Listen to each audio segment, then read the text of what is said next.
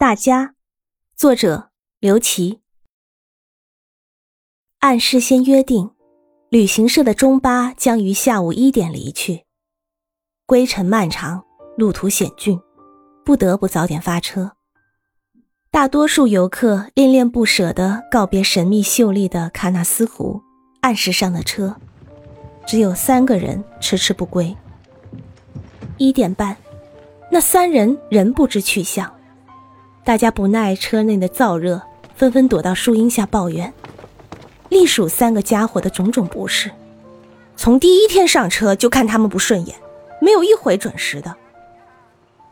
哎呦，耽误大家时间就是图财害命，别是潜逃的特务吧？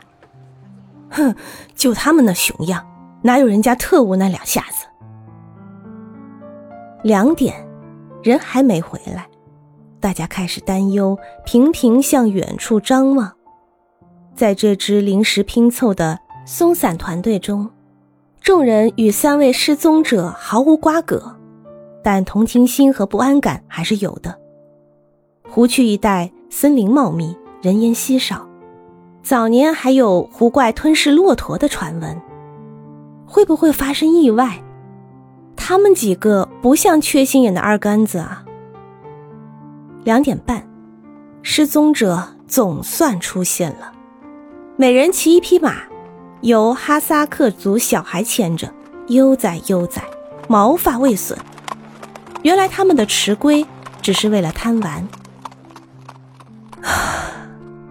大家松口气，纷纷回到车上，准备出发。不料那三人下了马，并不上车，和导游打个招呼，就旁若无人的。钻进路边一个小饭馆，人们震惊了，愤怒了。这么晚回来还好意思吃饭，素质太差。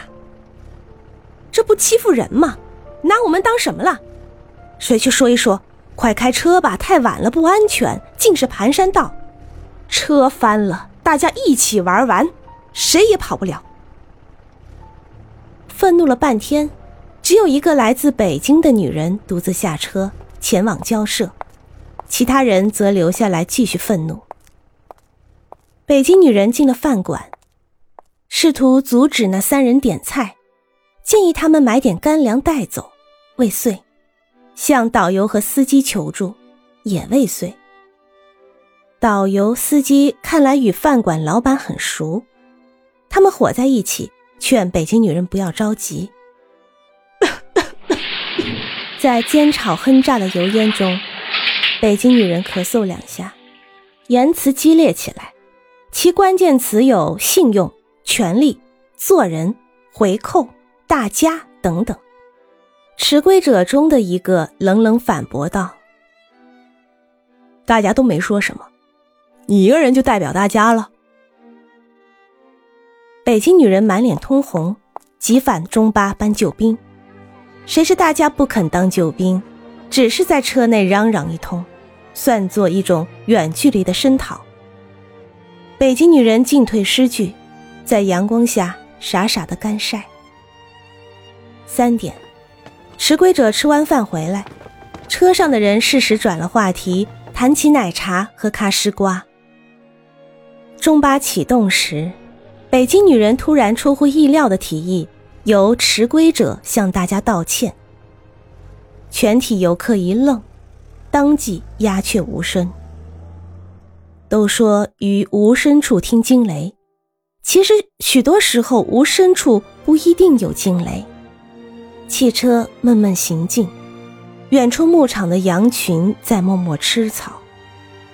有人小声说：“哎，得了，出门在外都不容易。”一些人随声附和：“那是那是。”北京女人冷笑，自言自语：“听说当年日本鬼子一个人就敢管砸一个县，开始我不信，现在有点信了。”无人接话，几个八九岁的孩子困惑的看着成人。